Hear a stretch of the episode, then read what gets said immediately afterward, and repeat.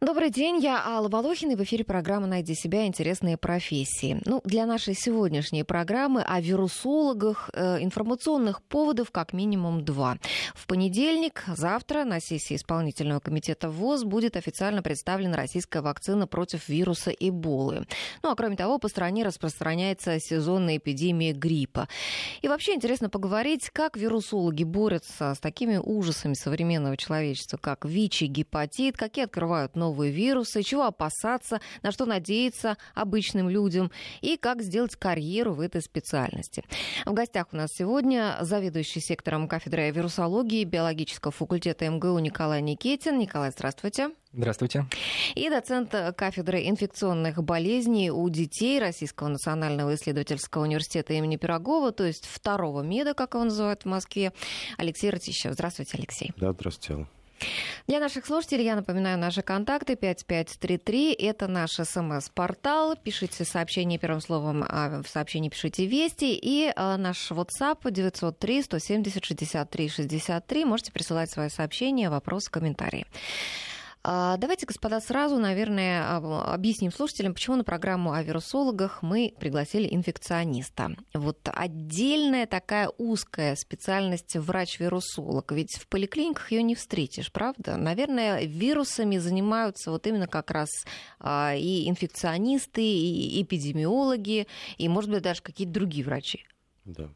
Ну, вирусология действительно прикладная как бы, наука, которая помогает, соответственно, нам, медикам, да, различным специальностям медицинским, собственно говоря, лечить, контролировать заболевания вирусной этиологии. Да, поэтому здесь так или иначе вирусологи, действительно инфекционисты, эпидемиологи, некоторые другие профессии, да, в том числе как бы, ну, терапевтического обычного профиля, там, педиатры или терапевты, мы так или иначе пересекаемся и работаемся в един.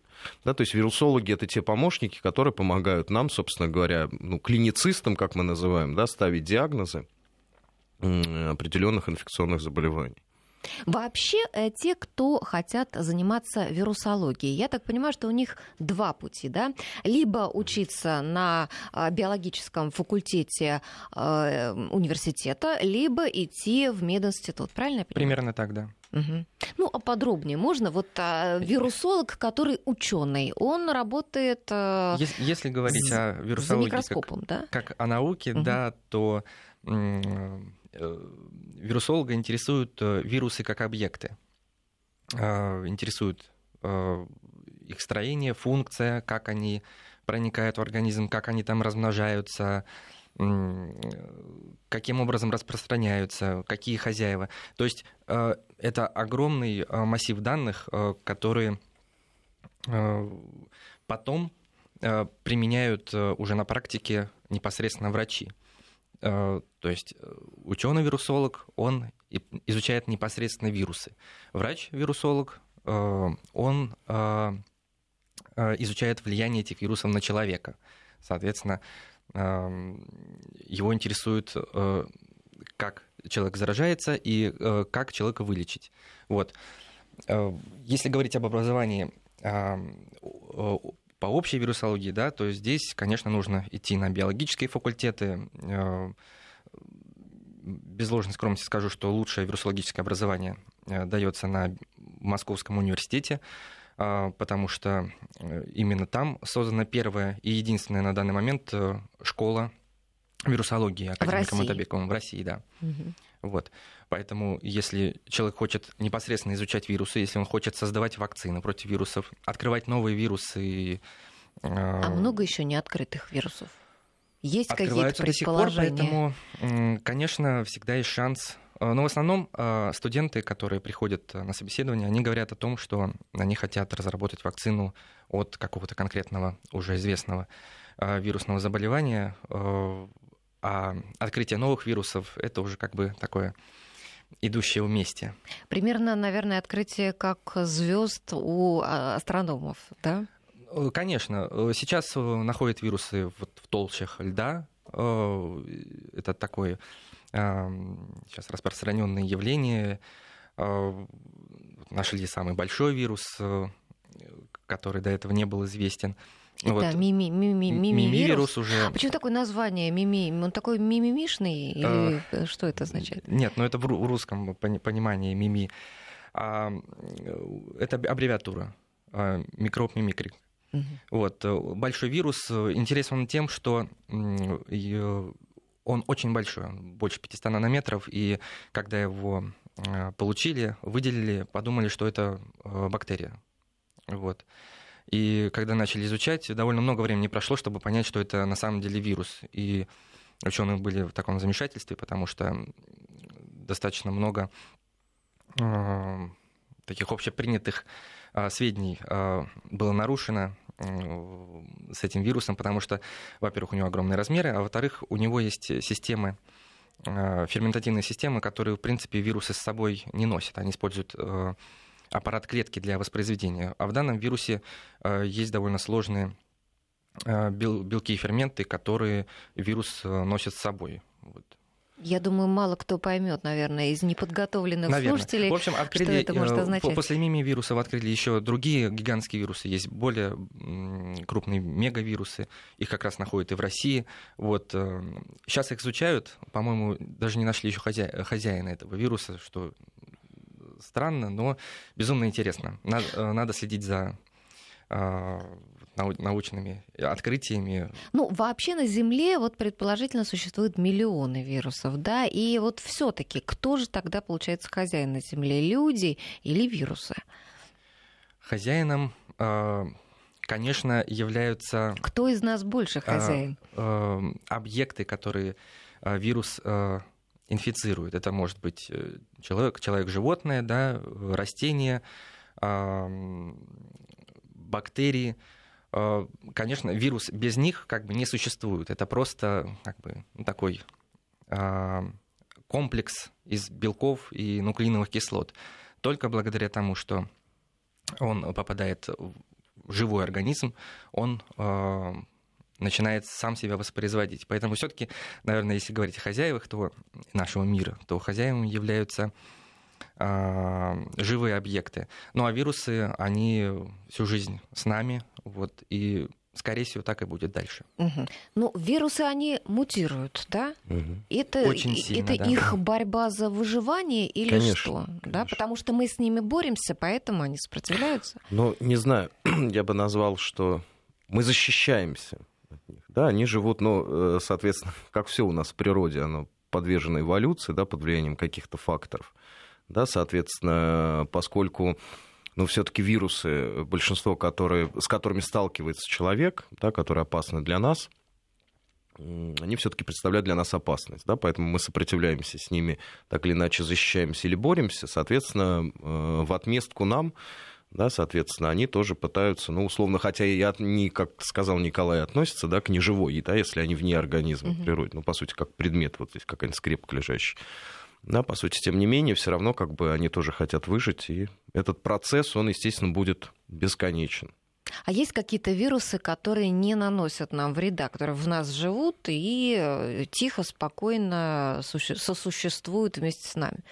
Нет, ну, конечно, э, как бы такие вирусы предполагаются, но, к сожалению, как бы, ну, назвать какого-то, э, я не знаю, если там, может, Ник- Николай знает, который, именно сосу- сосуществующий вирус, потому что так или иначе вирусу все равно э, нужно как бы использовать да, геном нашей клетки для того, чтобы размножаться. Да? Поэтому как бы вопрос о том, что это безобидное да, всегда существование, очень сложный. Да, вот в частности, как бы, ну, из наиболее распространенных, да, сейчас как бы, ну, активно как бы население про них знает, да, врачи тоже, ну, некоторые из них до конца не изучены, это вирусы герпеса, да, как бы их влияние вирусы герпеса. на человека. Но как бы считается на сегодняшний момент, что среди всех существующих вирусов герпеса, да, точно поражают человека и так или иначе способны инфицировать человека 8 вариантов, да, и если какие-то из них, как, например, вот, кстати, к вирусам герпеса относится вирус ветряной оспы, Мгм. да, распространенного заболевания.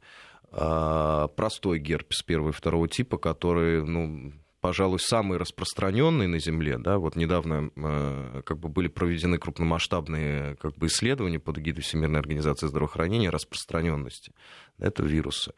это, эти, этих вирусов. Да, людей, это то, да? что в большинстве случаев, да, в большинстве, ну, это не всегда э, форм различных клинических проявлений может быть разная, это зависит в том числе и от состояния организма, да, например, люди с иммунодефицитами и э, дети новорожденные в случае, если э, заражается плод внутриутробно, да, к сожалению, они грозят более тяжелыми да, э, последствиями, другими клиническими формами. А так это то, что, да, действительно у большинства населения ввиду, ну, эти вирусы, да, так или иначе в течение жизни мы ими инфицируемся, они, ну, это называется слово персистенция, персистируют, то есть, иначе говоря, находятся в нашем организме, и под влиянием различных факторов, да, приводящих ну, к сбою некому иммунной системы, если ну, как так просто объяснять, да, это может быть стресс, там, охлаждение, физическая нагрузка, острое заболевание какое-то другое да, они активируются. Да, и чаще действительно у большинства населения проявляются в виде так называемого лабиального герпеса на губах.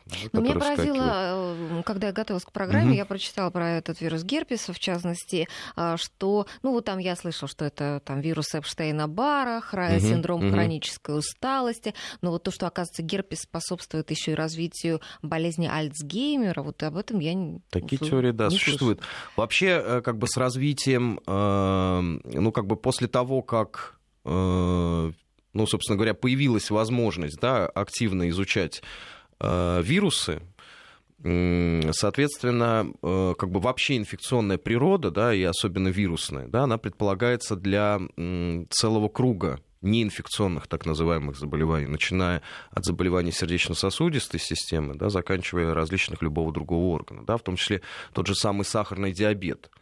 Э, ну, их просто есть два типа, и в частности, вот э, первый тип, так называемый аутоиммунный, да, когда как бы свои не, клетки, не, не начи... свои клетки, да? да, свои клетки начинают э, по сути, ну, воздействовать иммунная система, да, сама как бы воздействует на поджелудочную железу, убивает, да, здесь тоже ведь предполагается влияние предшествующего вируса, допустим, эпидемического паротита, кори рассматривались такие вопросы. То есть получается, много. что, возможно, а, сахарный диабет а, тоже вызывается какими-то вирусами?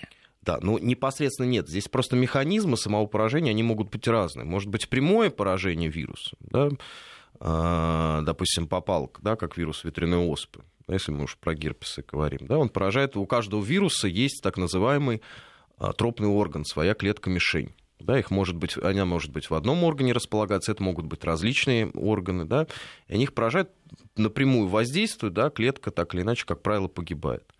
Да, может быть опосредованная, так называемая аутоиммунная, да, то есть когда под влиянием, допустим, э, вот тот же самый вирусный гепатит Б, а, там предполагается природа, что аутоиммун, то есть э, как бы те изменения, хроническая инфекция, да, которая потом развивается, она развивается не только за счет прямого поражения печеночных клеток гепатоцит самим вирусом, а за счет развития вот этого аутоиммунного процесса. То есть аутоантитела, то есть свои Э, иммунные клетки, они перестают узнавать да, и различать, что это свои, и начинают сами поражать печень. Такие. Есть и другие, как бы, э, есть онковирусы, да, вот в частности, вот среди, да, нет, просто по отношению поговорить. к герпесам, угу. да, вот часть из них, да, как, например, упомянутый Эпштейн-Бар вирус, это онковирус, типичный представитель, который может вызывать как бы под его воздействием лимфомы. Угу. Да, онкогематологические заболевания. Поэтому воздействий, да, здесь очень много может быть. Еще такой момент, мы поговорим угу. о вирусе иммунодефицита человека, но на вопрос отвечая, могут ли существовать а, вирусы вместе с человеком, э, существует ряд вирусов, которые а, при инфицировании человека встраивают свой, свою ДНК в геном человека. Да, да, да, да, да. Вот, вот. это я как раз хотела И тоже обсудить. в таком состоянии вирус может жить довольно долго. И удалить его невозможно. А... Вот в частности герпес, да, он же встраивается в генетический аппарат нервной клетки. И все. И не избавишься. По сути, да, полная элиминация, как мы называем она. 21 век у нас сейчас и активно развиваются биотехнологии, генная инженерия.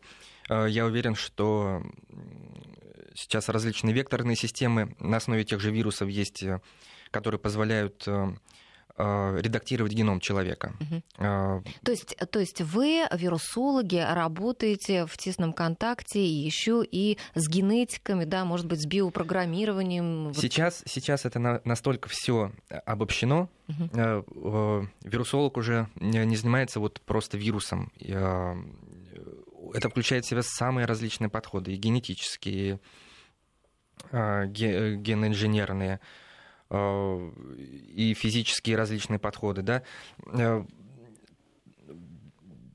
биотехнология, она включает в себя самые разные направления, начиная от математики, химии, биологии, физики. Это, вот. И все это нужно знать вирусологу.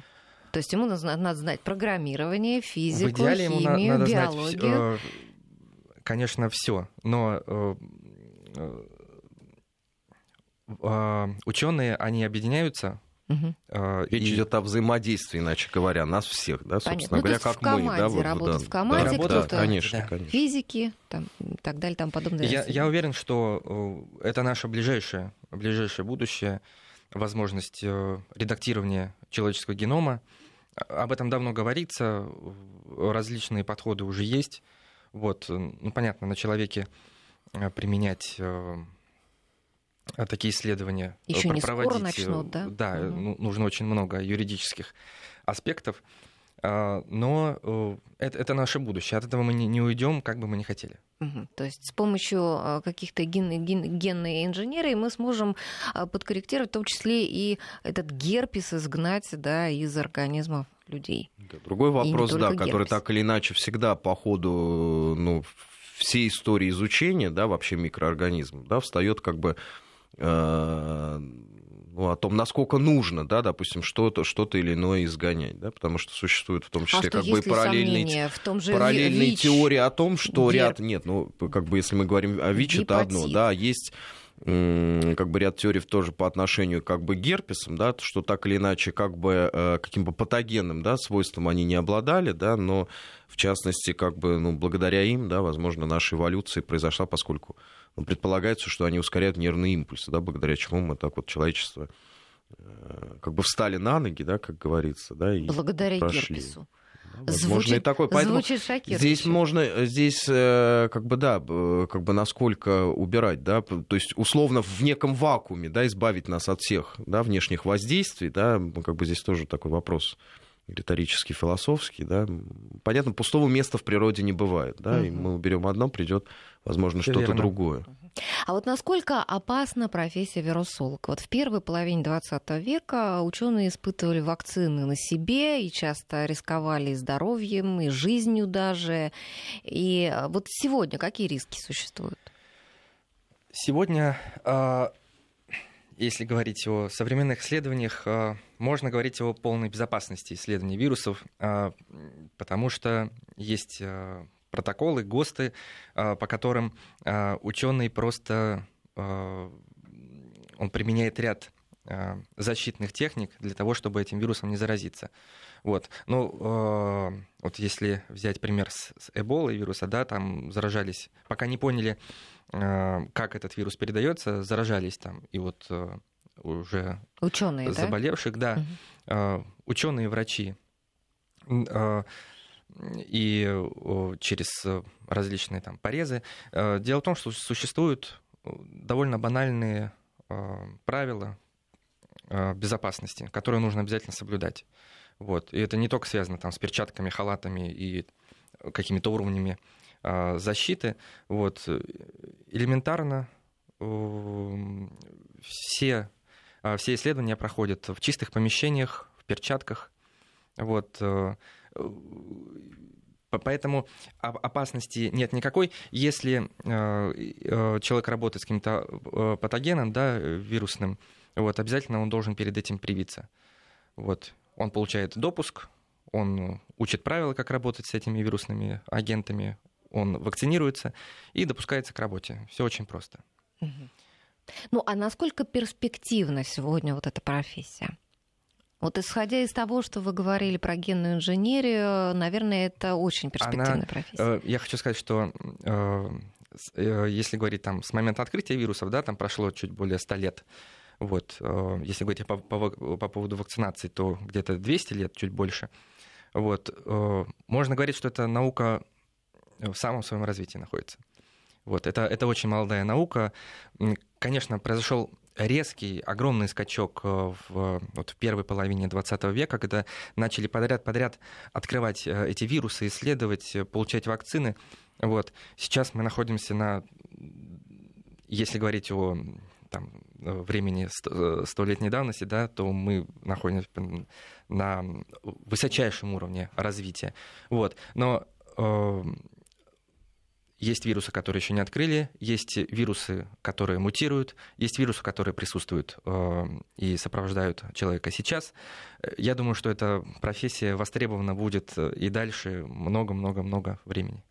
Ну, о последних достижениях вирусологов вот э, давайте поговорим. Мы, наверное, начнем с отечественной науки. Вот в понедельник, я уже сказала, э, ученые наши представляют ввоз вакцину против Эболы, вы сейчас ее тоже упомянули, вот а, а, молниеносно практически была разработана, да, вот по вашим меркам а, эта вакцина очень быстро, да, когда была поставлена задача, когда выявили там эту Эболу?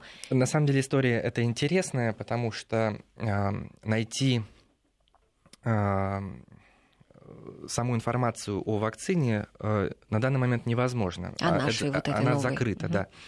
Э, что, конечно, довольно, простите, довольно странная история для меня, как для вирусолога, потому что э, вообще э, ученые, когда что-то создают, они пытаются донести это всему миру. Это происходит через публикации, через средства массовой информации, через патенты. Ну, а вот то, что завтра будет происходить, это не оно? Ее представят. Ее представят. Другое дело, что как бы сама история как бы ее создания, да, она как бы ну вот то, о чем сказал Николай, да, то есть, иначе говоря, да, весь процесс, ведь э, вакцины от Эбола, да, после того, как два года назад, да, началась эта крупная вспышка в Западной Африке, собственно говоря, ну, на сегодняшний день, по крайней мере, Всемирная организация здравоохранения, то, что контролируется ею, да, порядка 15 различных вакцин из разных стран проходит как бы клинические исследования, да, и это, ну, достаточно прозрачная система, да, то есть а, постоянно передаются, ну, не говоря уже о том, что отчеты во Всемирную организацию здравоохранения, да, на разных этапах клинических испытаний, да, ну и кроме того, как это принято в научном сообществе, да, как бы определенные этапы клинических испытаний, они публикуются а, в научных журналах, да, как бы, где как бы там, ну, безопасность, да, как была оценена там очередная. И это вплоть, вот, когда проходят все фазы этих клинических испытаний. К сожалению, с отечественной вакциной как бы такого произошло. То есть она э, как бы иначе говоря, э, весь, весь процесс ее разработки, он ну, несколько скрыт, да, в том числе как бы и от нашего российского да, научного сообщества. Да, поэтому как бы в том числе как бы и мы поставлены перед фактом, что она есть. Да. Понятно, что разрабатывать ее начали не э, с того момента, как возникла вспышка в Западной Африке. Ведь с 1976 года, когда стал известен впервые, да, ну, как бы была первая вспышка в Западной Африке Эбола, собственно говоря, с того момента, да, многие, это не только у нас в стране, да, начали разработку, в том числе, естественно, вести различных лекарственных средств и вакцин. Да, я по мере прошу того... прощения, да, Алексей, да. я ага, хочу отметить, да. и э, это будет интересно, э, что э, вирус Эбола открыли как раз российские ученые, да. э, и как раз занимались исследованиями, первыми исследованиями как раз э, у нас здесь. Да. Ну и а, закономерный этап, вот да. вакцина. Тут Э, Все очень просто. Это соревнование. Угу. Соревнование а, вот э, такой вот всемирной вакцинологии, кто первый, а, кто лучше, кто эффективней. Вот. Ну, в данном случае тут э, такая вот небольшая вот пауза выставлена перед вот этим проведением заседания Всемирной организации здравоохранения, но ученые не занимаются чем-то полгода и не выдают большие результаты. Они занимаются этим годами, десятилетиями. Поэтому, в принципе, я могу предположить, что а, вот в институте Гамалея, который разработал, а, создал эту вакцину, которая сейчас находится на стадии патентования, а, это тема, которой они занимаются уже очень давно и успешно. Это создание аденовирусных векторов. Это на основе другого вируса, который более-менее безопасен для человека, они устраивают в него э, части, белки а, от вируса Эбола э, и вакцинируют этими частицами человека.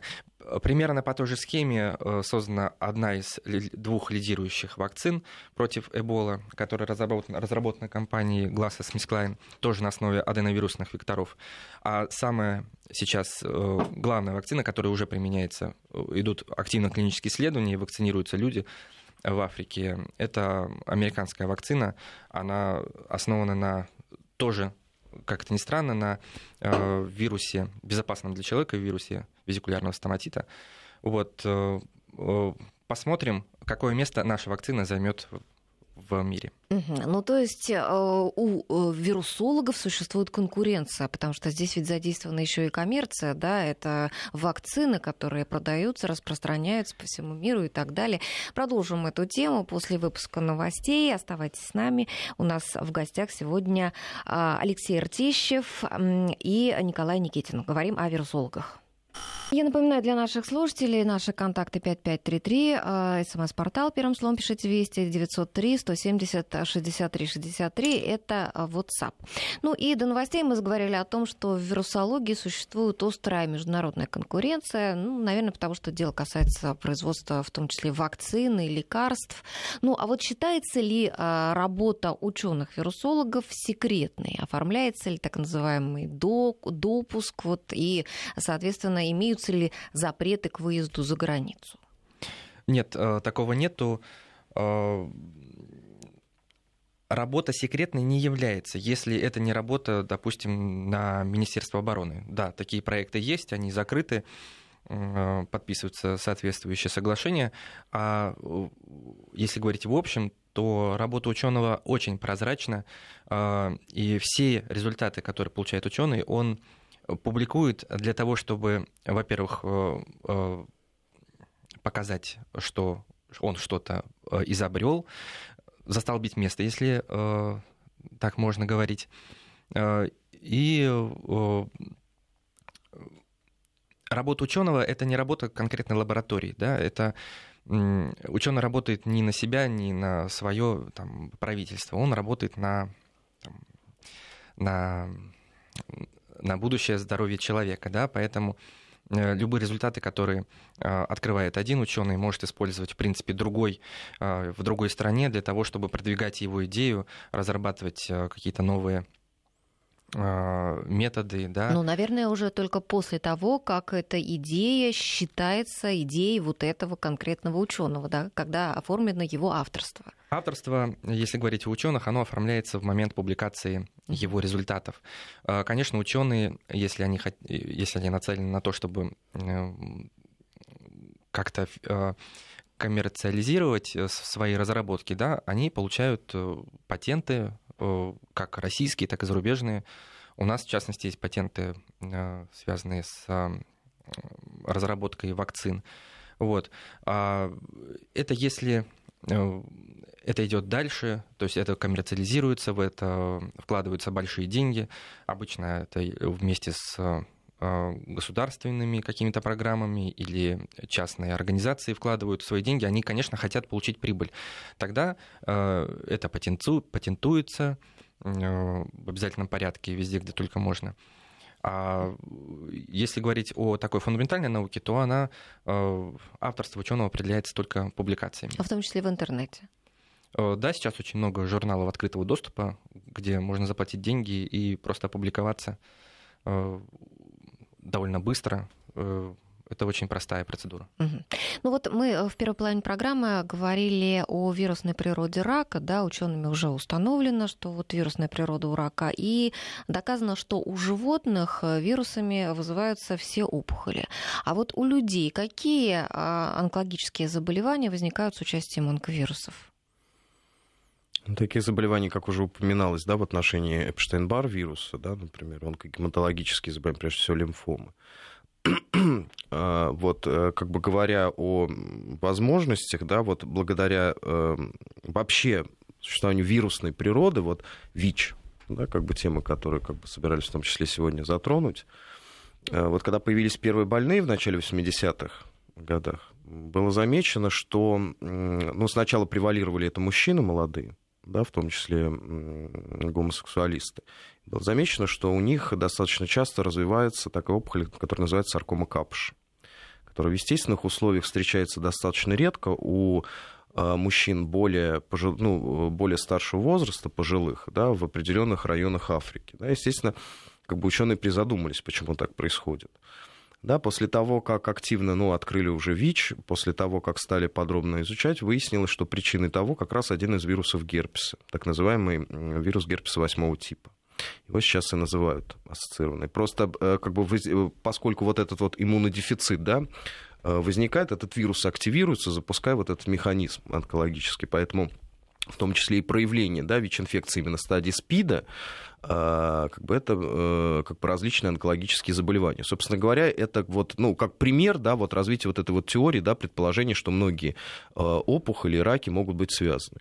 Ну, в этом, э, как бы, естественно, открытые вирусы, известно, что некоторые вирусы да, вызывают какие-то определенные раки, да, и благодаря этому с некоторыми из них мы можем на сегодняшний день бороться. Вирус типичный, при... да, типичный пример вирус папиллома человека. Да, известны онкогенные типы вируса, да, против которых успешно созданы вакцины, которые используются сейчас, ну, практически и у нас в стране зарегистрированы, используются в большинстве стран мира, которые как бы благодаря тому, что мы защищаем от инфицирования самими этими вирусами, да, мы препятствуем развитию этого ну, достаточно распространенного онкологического заболевания у женщин. Ну, то есть а, получается, что а, раком можно заразиться? Можно. Получается, да. Какими-то вот определенными именно видами рака. Да, да. вот как, например, рак шейки матки, да? да? То есть, получив вот этот э, вирус папиллом человека, а еще какими видами? Понимаете, для того, чтобы запустить сам механизм, ну, онкопроцесс, да, в клетке, здесь должно быть воздействие э, какого-то фактора, да, онкогенного. Это может быть вирус, да, не для всех опухолей и раков, да, предполагается, что это вирусная природа. Это могут быть какие-то другие, да, ну, условно, радиация, да, как бы мы знаем, да, ситуацию с Чернобылем, да, когда в том числе как бы это в последующем, да, либо там, э, ну, как бы вот эти вот в истории, да, случаи, когда э, как бы происходило радиационное заражение, которое в последующем, да, как бы радиация тоже как фактор, Поэтому здесь могут быть либо влияние нескольких факторов, либо различных факторов, да, поэтому как бы сказать, что исключительно вирусы, да, являются причиной, нужно их искать везде, э, ну, как причину всех видов рака. Немножко ну, не так. Вот ученым удалось э, таки, с такими страшными болезнями справиться, как оспа, чума, холера, тиф, проказа а, страшные болезни, которые да, выкашивали людей миллионами и десятками миллионов, может быть, даже сотнями миллионов. Вот а, на какой стадии мы сейчас в борьбе с раком, ВИЧем и гепатитом? Вот когда, э, когда, ну не знаю, вообще э, ставятся какие-то планы, какие-то ну, горизонты, когда это вот могут победить? Если люди? говорить о, о, о ВИЧ, о, то сейчас большое количество препаратов, которые созданы, которые лечат это заболевание, но не вылечивают. А, к сожалению, вирус иммунодефицита человека это самый мутирующий вирус, вот, известный сейчас. Он э, ну, примерно в 100 раз э, э, больше мутирует, чем вирус гриппа, от которого тоже мы лечимся, вакцинируемся каждый год. Вот. Но, тем не менее, благодаря тому, что ученые разобрались, смогли, грубо говоря, разложить по полочкам каждый этап развития инфекции при попадании э, этого вируса в организм, э, определили каждый белок, каждый фермент, который участвует в развитии инфекции, они создают препараты, которые на той или иной стадии препятствуют дальнейшему шагу. Вот. Это либо блокирование фермента, либо блокирование какого-то этапа размножения вируса в клетке, или его там, э, выход, выхода из клетки, тогда вирус остается в клетке, не выходит, и клетка просто умирает. Вот. А, именно благодаря э, тому, что ученые э, смогли досконально изучить этот вирус. Вот, к сожалению, из-за того, что этот вирус очень сильно мутирует, невозможно создать вакцину вот классическим способом, да, вот, потому что как только у человека образуются антитела к одному вирусу, вот, он тут же э, мутирует, становится другим, и эти антитела уже не действуют. А это быстрый процесс, вот этот мутация? Сколько по времени он может занимать? Ну, я не скажу, как он быстрый. По-разному, может быть, и да, факторы могут в том числе тоже разные влиять. Быстрый настолько, чтобы антитела не, не успевали э, э, нейтрализовать вирус в организме, потому что образуются уже э, новые вирусные частицы совершенно с другими свойствами, на них вырабатываются уже новые антитела. А учитывая то, что основная цель вируса иммунодефицита, иммунодефицита человека это как раз клетки иммунной системы, то есть иммунная система при этом еще и подавляется, вот, то у организма, конечно, немного шансов э, остаться здоровым э, при таком исходе. Тем не менее, я хочу сказать, что э, существуют люди, которые не восприимчивы, не восприимчивы к вирусу иммунодефицита человека. У них существуют некоторые генетические мутации. И, как выяснилось, вот в Европе чуть ли не каждый пятый имеет эту мутацию. То есть есть люди, которые оказывается заражены. А мы, мы относимся к этой Европе, где каждый пятый не, не способен заразиться? Да, скорее, скорее всего, да. Тем не менее, о чем это говорит? Это говорит о том, что, возможно, вирус появился не в 40-е годы, как считается, да, вот из Африки был привезен, а, возможно, он был и раньше, и существовали эпидемии, которые также выкашивали огромное количество населения. Вот, и выживали как раз люди, которые имеют эту мутацию. Вот. Это как раз сейчас является одним из оснований считать, что вирус да, достаточно древний. Вопрос от слушателей. У нас, правда, до новостей осталось буквально 30 секунд. Как обстоят дела с лечением хронического гепатита Б, австралийский антиген? С лечением. С лечением. С лечением, с лечением, с лечением. написано лечат. Существуют препараты, которые тоже гепатит Б, но, э, соответственно, эта инфекция, этот вирус, как гепатит Б, как э, гепатит С, они тоже склонны к мутациям, поэтому здесь тоже используются различного рода противовирусные препараты. Да, важно, э, какой вариант вируса, да, генотипы, потому что есть известные те генотипы, которые труднее поддаются лечению. Угу. Ну, снова мы прервемся на новости. Угу. Итак, у нас в студии сегодня за сектором кафедры вирусологии биологического факультета МГУ Николай Никитин и доцент кафедры инфекционных болезней у детей Российского национального исследовательского университета имени Пирогова Алексей Ртищев. До новостей я читала сообщение нашего слушателя. Тут в сообщении написано э, «хронический гепатит Б». Ну, видимо, это такая, поправил, видимо, iPhone или что там, компьютер. Э, хронический, как мы тут пока новости шли, разобрались. Речь о хроническом гепатите Б. А, прививки же, да, ведь существуют? От этого. Да, в отношении, к счастью, да, от вирусного гепатита Б уже более 20 лет существует вакцина, она успешно применяется. Благодаря этому, собственно говоря, заболеваемость гепатитом Б во всем мире у нас в стране очень низкая. Да, среди детей, ну, вот как бы по прошлому году где-то порядка 500 случаев. Если раньше это были десятки, э, как бы тысячи вообще заболеваемость. Поэтому, ну, э, как бы, ну, здесь проблема хронического, что гепатита Б, что другого вируса, С гепатита, да, здесь, ну, она в какой-то степени пересекается с проблемой ВИЧ. Да, противовирусные препараты существуют, которые воздействуют на различные структуры вирусов, но, к сожалению, вирус — это хроническая инфекция, это вот, опять же, как э, вопрос о взаимном существовании. Да, и вирус в том числе борется и тоже мутирует, ускользает от лечения, да, поэтому, к сожалению, что в отношении ВИЧ, что гепатита Б, что С, используется, как правило, сейчас группа препаратов одновременно. Существуют как бы даже известным определенные мутации генотипа вирусов, да, которые как бы можно прогнозировать более тяжелое, допустим, течение или устойчивость к какому-то лекарственному препарату. Да, поэтому все это на сегодняшний день лечится, но как бы успех зависит от целого ряда факторов, то есть каким вариантом вируса человек инфицирован, вот насколько... вылечилась от гепатита С да. не так да, давно, да. сообщалось. Надо отметить, что гепатит С, как и вирус иммунодефицита, Алексей говорил, а, тоже очень сильно мутирующий вирус. И вот э, тут э, я знаю, вы спрашивали про ВИЧ, э, по поводу гепатита С известно, что мутации происходят от 10 до 1000 мутаций в сутки – Э, представьте, э, насколько эффективно должна работать иммунная система человека для того, чтобы успевать э, справиться с таким быстро мутирующим вирусом. Ну да, к сожалению, сейчас вакцины нет от гепатита С.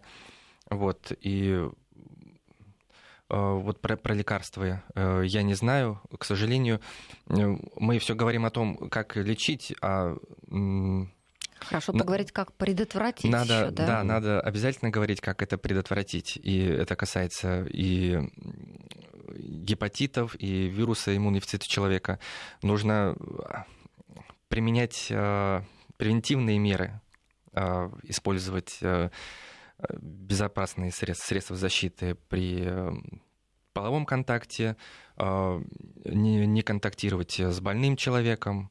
Существует э, мыть руки, обязательно мыть руки перед едой и так далее. Но То мыть руки даже при гриппе помогает да, при, при да, эпидемии. Да, как да, ни странно, да, не, говорят. как бы не маски, да, как многие считают, а на первый план на сегодняшний день ставится именно мытье рук. Потому что это очень важный фактор, потому что вот э, как бы вирус, ну, он достаточно контагиозный, вирус гриппа, он на большое расстояние распространяется капельками слюны, да, и в том числе может как бы на различных поверхностях. Вот сейчас принято, и понятно, это вот с разными заболеваниями вот был вопрос, да, э, как бы мы боремся по-разному, да, для каких-то, например, э, там тиф, да, тифы какие-то чума, да, это как бы заболевание, ну, так скажем, в то время, когда активно, да, блохи вши были распространены, да, были э, как бы в военное время, да, поэтому эти заболевания, то есть и с ними можно было э, как бы бороться, ну, достаточно простыми способами, да, гигиеническими, улучшение там качества воды, проживания и так далее. Да, с другими инфекциями, да, как ВИЧ, допустим, гепатит Б и прочее, к сожалению, бороться гораздо сложнее. Но, тем не менее, происходит. И вот, в частности, вот на примере да, мытья рук.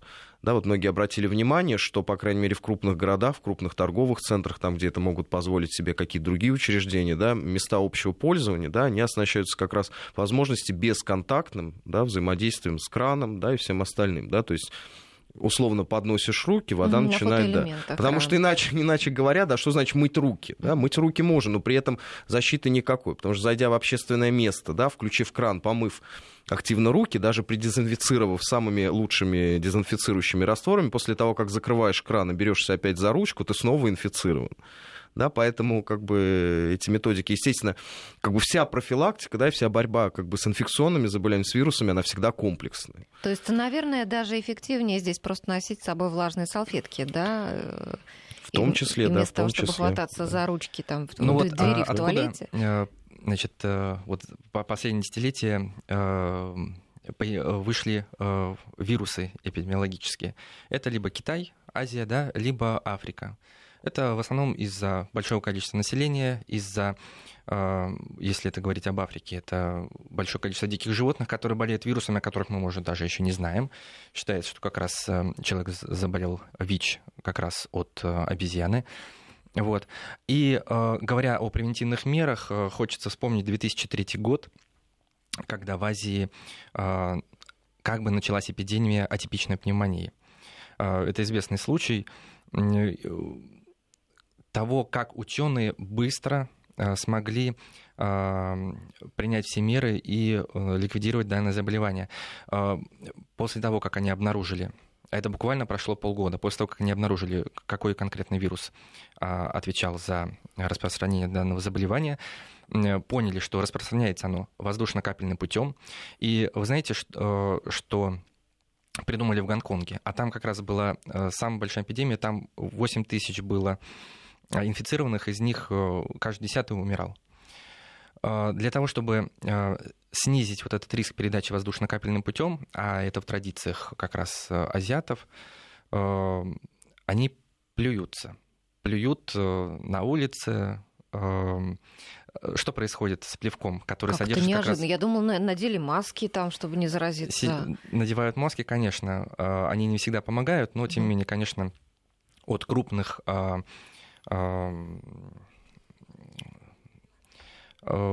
помогают иногда. Но э, власти Гонконга э, запретили плевать на улице.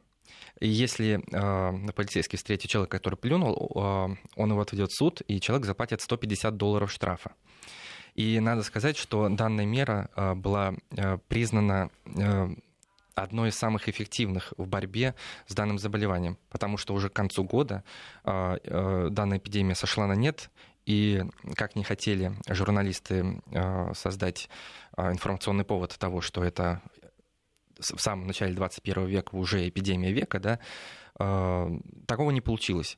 И как раз вот если увидите человека, который плюет на улице, знайте, что все, что находится в его слюне, эта слюна высохнет, да, и ветром либо на обуви, mm-hmm. либо ветром все это разнесется, и вы же потом этим дышите и заражаетесь. Э, э, так, так очень просто все это и происходит. Еще очень хочу один вопрос у вас уточнить. Э, боюсь, а то не успеем. Когда готовилась к программе, с удивлением прочла, что, оказывается, ТИФ, чума, проказа и холера сегодня успешно лечатся антибиотиками. Но ведь а, мы же в последнее время для нас уже это вообще стало аксиомой, что вирусы антибиотиками не лечатся. Это бактериальная инфекция. И... Это бактериальная. бактериальная инфекция лечится да. антибиотиками. В данном да. случае это не вирусная, а бактериальная. Названные все ТИФ, да, что брюшной, что сыпной, что чума, что холера – это бактериальная инфекция. А бактериальные инфекции, к счастью, как раз, да, ну, по крайней мере, мы научились с ними бороться. Да? Ну, то есть ничего не поменялось, Первыми. и грипп по-прежнему не лечится антибиотиками? Да, нет. Mm-hmm. Антибиотики, да, антибактериальные препараты, они предназначены, да, для... То есть он не мутировал до такой степени, да, чтобы его антибиотиками... Нет, но антибиотиками называются те средства, которые воздействуют именно на бактерии. На вирусы это те средства, которые воздействуют противовирусный препарат. Да, благодаря, собственно говоря, и антибактериальной терапии, да, после того, как пенициллин да, потом и другие антибиотики появились как раз с бактериальными инфекциями, при этом, э, при этом как бы удалось их и вылечивать, и профилактировать, и действительно как бы таким образом побороть. С вирусами, к сожалению, у нас все хуже, да, потому что создать противовирусные препараты гораздо сложнее. Хотя и с антибиотиками тоже есть сложности, да, потому что бактерии Привыкают, тоже, да, к сожалению, работать. да. Угу. И сейчас действительно во всем мире очень важный вопрос, да, вот в этом году даже Всемирная организация здравоохранения впервые провела целую неделю, международную всемирную неделю ознакомления, э, ну, как бы населения об устойчивости к антибиотикам, чтобы люди, э, как бы его использовали их э, грамотно, да, не по любому случаю, потому что это приводит к возникновению устойчивых э, микроорганизмов, которые, к сожалению, да, каждый новый препарат, новые антибиотики, к сожалению, создавать это опять же уходит огромное количество времени. Это как бы создать их достаточно сложно, да, есть такой даже термин сейчас существует, пугают супербактерии, да, устойчивые как бы ко многим антибиотикам. Поэтому здесь тоже. Ну, вообще есть проблемы. у нас риск, да, а, что мы останемся без антибиотиков. Раз без, у нас идет, mm значит, основная тема это вирусология, то нужно напомнить э, слушателям, что а, существуют вирусы, которые заражают и бактерии, это бактериофаги.